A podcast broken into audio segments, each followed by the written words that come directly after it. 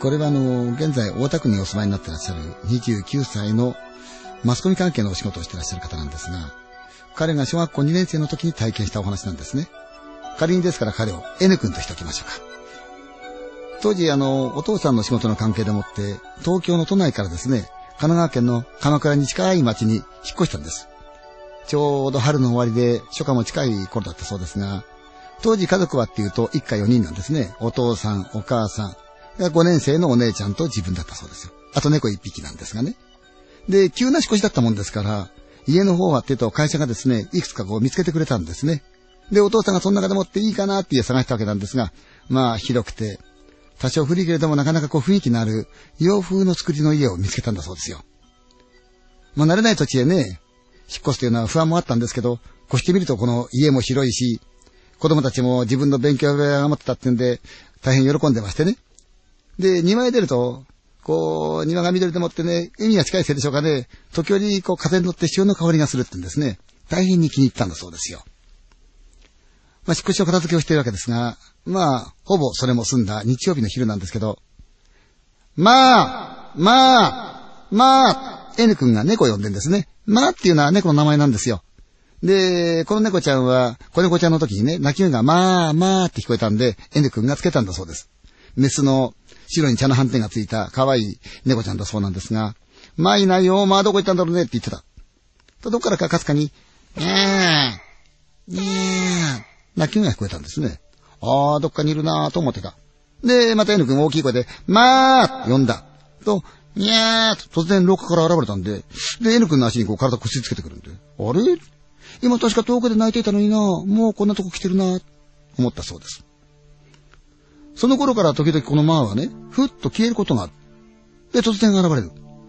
どこに隠れたんだろうなーって、今度は見つけてやろうかなと、そう思っていた。そんなある日なんですが、夜、家族が眠りについてると、ふーって N 君目が覚めたんですね。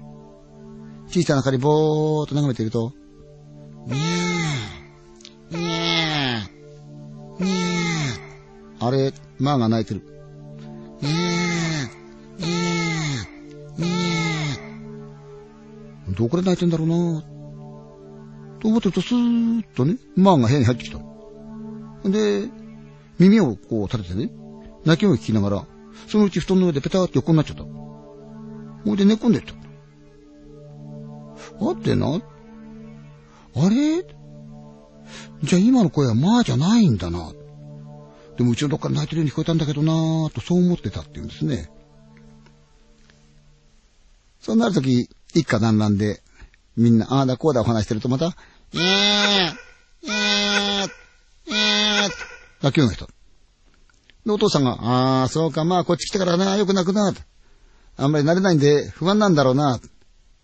言うてる君が、あれ、まあじゃないよ。別の猫だよ。この間夜泣いてたんだけど、まあちゃんと僕の布団とか寝てたもんねって言ったわけですよ。そうか、じゃあもしかすると、家の縁の下にでも住んでんじゃないかな。どんな猫とか知らないけど、今度は見てみるかってお父さん言ったそうですが。まあ、じゃあそろそろ寝ようかって、ね。その日はそのままみんな今を後にしたわけですよね。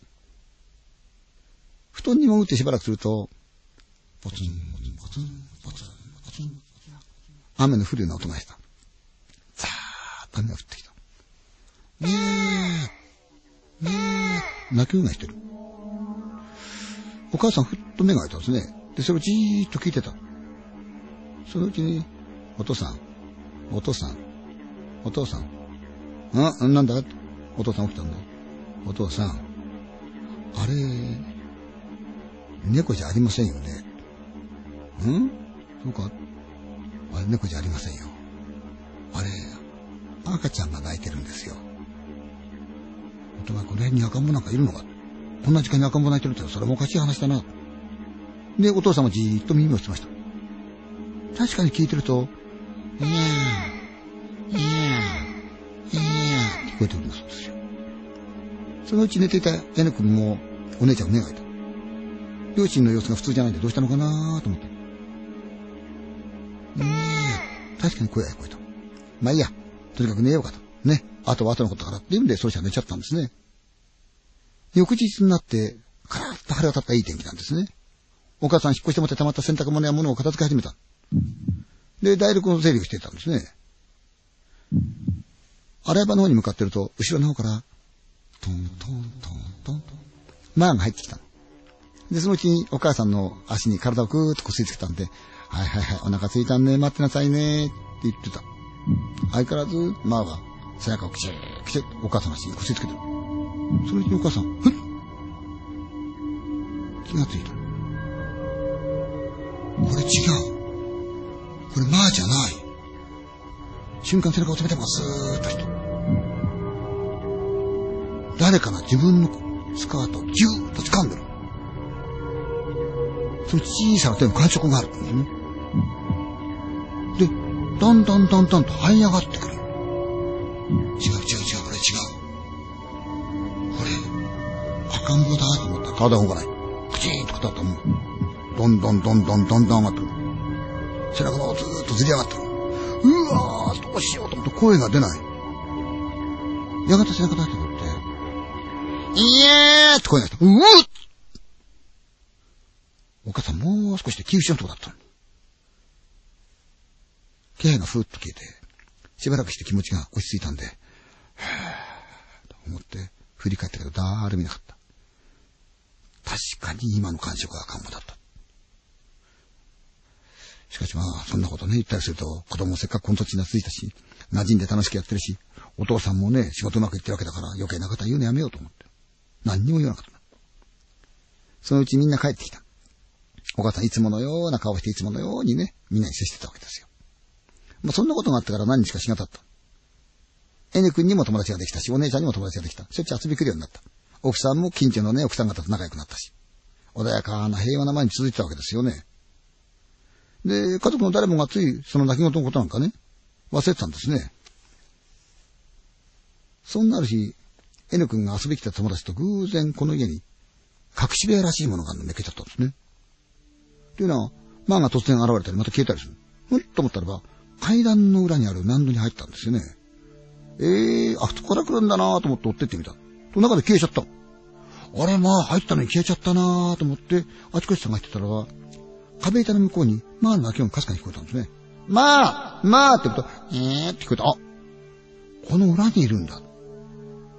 板の小さな隙間が見つかったんですね。で、N 君覗いてみた。と確かに向こうに暗い空間があったんですね。その時 N 君、子供特有の観点でしょうかね。その空間の暗い向こうに何かがいるような気がしたって言うんですよ。で、お父さんに、お父さん、あそこね、なんかいるよ。教えたんですね。真剣に言うもんだからお父さんもそうか分かった。じゃあ見てみようかと。と言ったそうですがね。それを静まって、みんな静かにして、もうすっかり、ね、眠りについちゃった。その中でお母さんがまたふっと目が開いちゃったんですね。みんなぐっすり寝込んでる。シーッとして目で帰ってる。どのくらい時間が経ったかわからないけれども、かすかな音が聞こえてきた。だろうってお母さん思ってると、どうも廊下の方から来た、来た、来た、来た、来た、何かがこっちにやってくる。体動かない。よ、いやだ、体動かない。暗闇の中で目が開いた。まんま、天井じっと見てみてる。手も足も動かない。うわーどうしよう。お父さん呼ぼうと思って呼べない。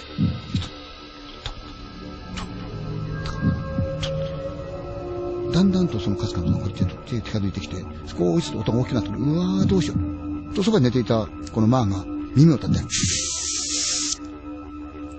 何かを威嚇するような息遣いをしてる。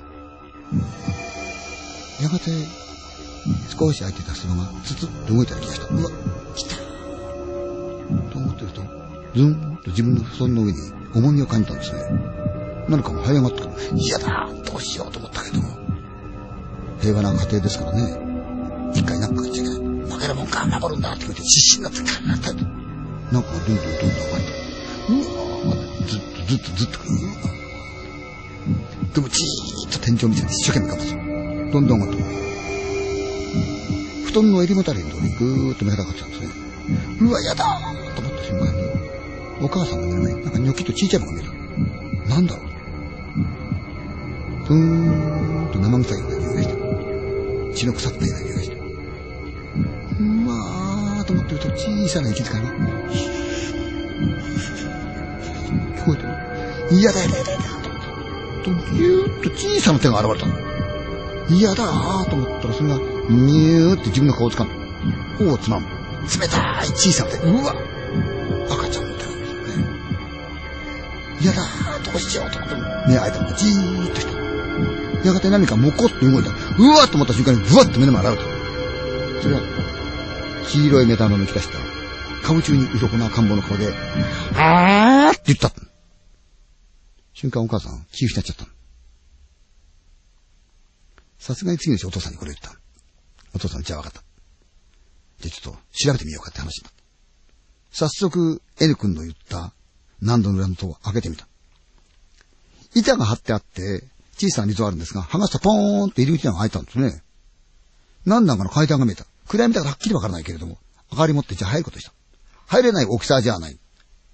入ってみると、わずかな狭いスペースですが、地下室らしきものがあるんですね。なんだこれやと思ったんですよ。見れば、布団のようなものがあって、なんだかこう、散らばったような毛布がモコモコしてる。壁の隅の方に、ガウンのようにかけてある。ところが、どのものを見ても全部黒いような焦げたような模様のような、シミのようなものがバーッと落ちてんのがわかる。なんだこのシミやと思った。向こうに洗面器。こっちにはバケツがある。中がみーんな黒く汚れてる。器具のようなものが見えた。おい、何があったのこれ、一体。なんだろう。なんとも言えなくさ、い生っぽい匂いがふーんと鼻を作る。吐きをするようなって気持ち悪い。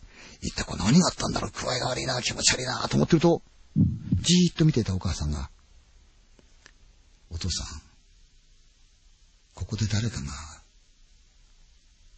赤ちゃん産んだんですね。って言ったんですよね。ただその後の赤ちゃんが生きたものか死んだものかわからない。言われてみたら確かにそういうなとか。さすがにお父さん気持ち悪くなって分かった。この家へ出ようという話になった。早速家の方を世話してくれた人間に会って、これこれこういうわけでちょっとするのがいかないんで、家を買いたいと。向こうも分かりましたということで、手配をしてくれたんですね。さあ、いざ出る時になってお父さんが、その不動産関係の方のところへ行って、あそこは一体どういう家なんですかって聞いたそうですよ。そうしましたらね、ああ、あの家ね、実はね、ここら一帯、大変なその大地主がいて、その一族はみんな持ってたんですよ。あの大きなお屋敷もその一族のもんだったんですがね。前に、その一族のお嬢さんという70くらいのおばあちゃんが住んでましてね、品のいい方だったんだけど、その方が10年ぐらい前に亡くなって、それからもう空き家になってましたよね。っていう話をしてくれたんですね。ああ、そうですか。ええ。そういえば、そのおばあちゃんですけどね、ある時一時期、全く姿を見ないことがあったんですよね。って言ったってんですよね。